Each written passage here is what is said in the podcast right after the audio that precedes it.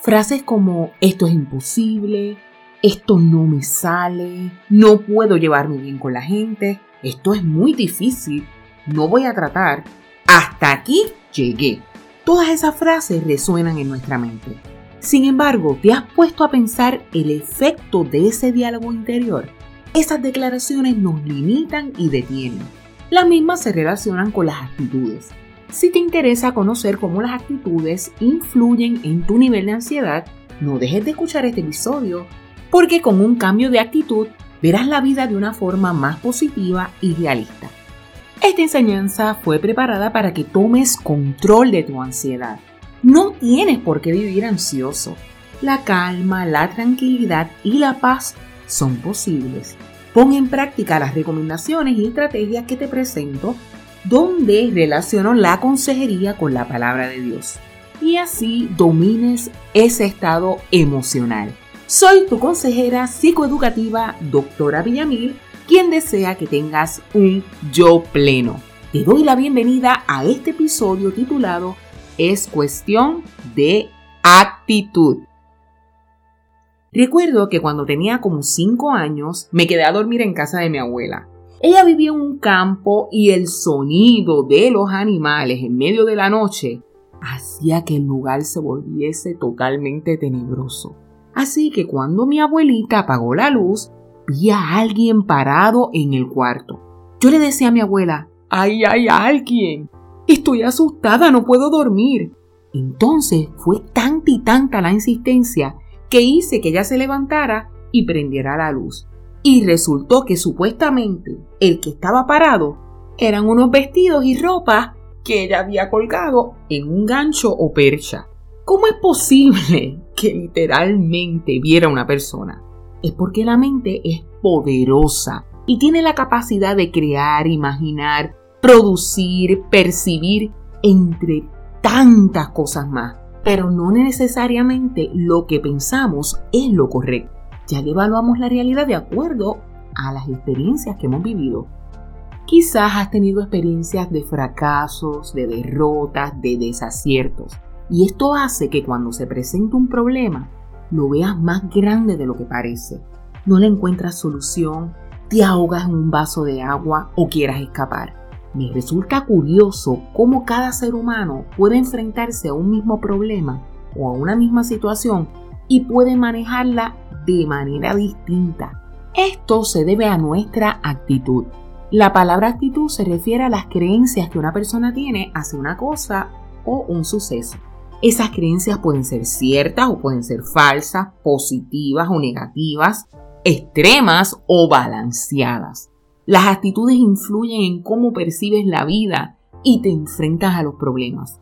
Como bien lo afirma Ramón de Campoamor, quien dijo, nada es verdad ni mentira, todo es según el color del cristal con que se mira. Quiero hacer referencia a Débora M. Coti y esta expresó que las ideas y creencias que están en nuestro interior se relacionan con el manejo diario del estrés. Cuando nos decimos una y otra vez, no puedo, esto no va a pasar, eventualmente lo creemos y esto se convierte en nuestro carácter, nuestra motivación y nuestro desempeño, ya sea para bien o para mal. En esencia, esto lo que significa es que nosotros escogemos nuestra actitud y esa actitud determina nuestro nivel de estrés. De modo que es momento de asumir una nueva actitud. Esto te lo voy a enseñar pero con un ejemplo. En este tiempo todos sabemos que la tecnología vino para quedarse. El que no domina la tecnología de verdad que se le va a hacer bien difícil. Hace como dos semanas yo tuve que hacer un trámite en el banco. Nunca pisé la sucursal. Todo lo hice de forma remota escaneé, imprimí, convertí en PDF y pude hacer todo eso porque más o menos domino la tecnología. Pero el que no sabe, ¿qué se hace? Quizás tiene que buscar algún tipo de ayuda. Cuando ciertas personas tienen que hacer trabajo por internet, me han dicho que no saben, que es muy difícil, que están viejas para aprender, que no les entra. Y todos esos comentarios se relacionan con las actitudes. Puedes enfrentarte a la tecnología o rechazarla. Puedes luchar por una relación o terminarla. Puedes continuar con tus estudios universitarios o rendirte. Puedes seguir la carrera del cristiano o puedes alejarte. Puedes sacar lo mejor de tu persona o puedes simplemente vivir una vida cómoda, sin preocupaciones. Puedes aportar a la sociedad o puedes estar encerrado en tu mundo. Las decisiones que escojas dependen de tu actitud. Un problema, situación, circunstancia puede causarte estrés si crees que lo que estás pasando es muy difícil o si piensas que no lo vas a enfrentar. Ahora bien, si algo está muy difícil, quizás requieras de apoyo de un mentor o un tutor. Pero si te tardas en aprender algo, busca a alguien que sea paciente y te lleve poco a poco hasta que lo captes. Por ejemplo, yo no soy 100% diestra en la tecnología. En ocasiones he tenido que buscar ayuda, pero lo hacen tan y tan rápido que me pierdo en el intento. Pero asimismo me he encontrado con otras personas que me llevan paso a paso hasta que me sale. Y bendigo a todos ellos porque me han tenido un montón de paciencia. Otra situación difícil que tuve que enfrentar fue al tomar una clase de investigación. Estaba más perdida que un güey visco, pero me dije a mí misma, esto lo aprendo porque lo aprendo. Así que lo que hice fue que me puse a leer todas las presentaciones de la clase hasta que aprendí cómo hacerlo. Afrontar los retos de la vida es un reto, pero está en ti decidir si saldrás adelante o simplemente no lo harás. Yo como tu consejera psicoeducativa te motivo a que lo intentes, a que no te rindas, a que busques ayuda, a que alces tus ojos a los montes para que encuentres socorro. Porque cuando parece que se cierran todas las puertas, tu socorro viene de Jehová, que hizo los cielos y la tierra. Acércate a Dios, Él te va a guiar. Él te dice, yo, Jehová, soy tu Dios, quien te sostiene de tu mano derecha, y te dice, no temas, yo te ayudo. También Dios pone personas en nuestro camino que nos ayudan. Hay ocasiones que en los momentos de adversidad se nos presenta una idea y hasta sueñas con las soluciones. Cuando esto te sucede, es Dios mismo amparándote e indicándote el camino. Así es que cree que saldrás de esta y de muchas más. Otra recomendación que te doy es que cambies la manera como te expresas. No es lo mismo decir esto no me sale a decir esto no me sale aún o esto no me sale todavía. El añadir la palabra aún o todavía le da otro sentido completo a la oración. Demuestra que no te rindes y que tratarás. Así es que examina la manera como te expresas.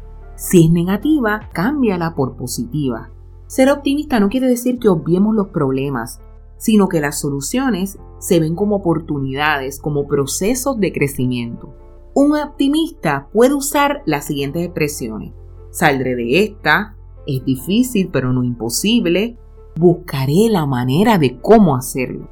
Ahora bien, un optimista que cree y tiene la confianza en Dios dice, tú vienes contra mí con espada y jabalina, pero yo te venceré en el nombre del Señor.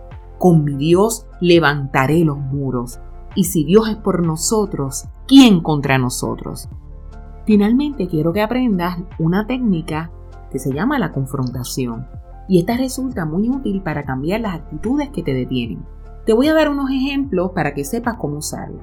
Cuando pienses, no soy capaz de hacer esto, puedes decirte, ¿qué me haría falta para hacerlo? Cuando verbalices no entiendo, pregúntate, ¿qué exactamente no entiendo? Y cuando digas nunca me sale nada bien, en serio? Nunca. Recuerda que para combatir la ansiedad que te causan las circunstancias de la vida, es necesario un cambio de actitud.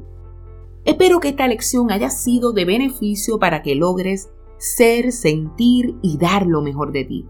Nos vemos la próxima semana con otro episodio que te ayudará a manejar la ansiedad. Recuerda que esta serie la puedes encontrar en todas las plataformas digitales. Búscanos en Facebook, SoundCloud, Spotify, YouTube, Instagram y Twitter. Te invito a que compartas con tus conocidos, vecinos, familiares esta serie, porque la ansiedad es una de las condiciones de salud mental que más abunda. Y es mi deseo que las personas puedan ser libres de esta condición. Asimismo, me interesaría saber cómo te está ayudando esta información.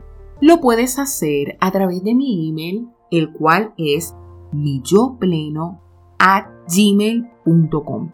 Se despide de ti con mucho cariño tu consejera psicoeducativa, doctora Villamil. Dios te bendiga.